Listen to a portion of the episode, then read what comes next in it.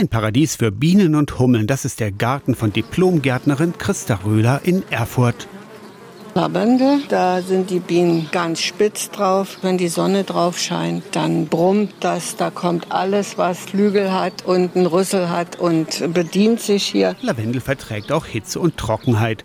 Ohne Bienen und Hummeln werden Pflanzen nicht bestäubt und es wird nichts mit Obst und Gemüse. Christa Röhler kennt sich aus mit bienenfreundlichen Pflanzen. Dickblattgewächse, also fette Henne und hier unten die Hauswurzel, die machen Blüten. Auch für die Bienen eigentlich unverzichtbar in so einem Garten. Ne? Hier im Garten blüht es nahezu das ganze Jahr. Von Frühjahrsblühern wie Krokussen und Christrosen über Akelei, Malve und Goldlack bis zu Herbstastern.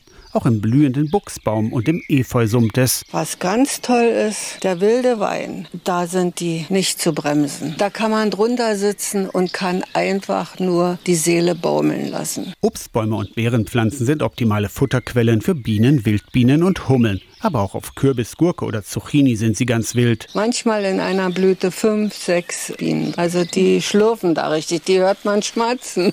Weniger Rasen, mehr Blühwiese und das knappe Wasser für blühende Kräuter wie Oregano, Salbei oder Minze verwenden. Mit doppeltem Nutzen. Nicht nur, dass die Bienen sie mögen, die Kräuter kann man selber in der Küche verwenden. Und wenn die Sonne so scheint, man hat auch den herrlichen Duft. Das entspannt. Das ist so wohltuend. Christa Röhler plädiert für weniger Stein und mehr Blüten in den Gärten. Aus der Kirchenredaktion Torsten Kessler, Radio SAW.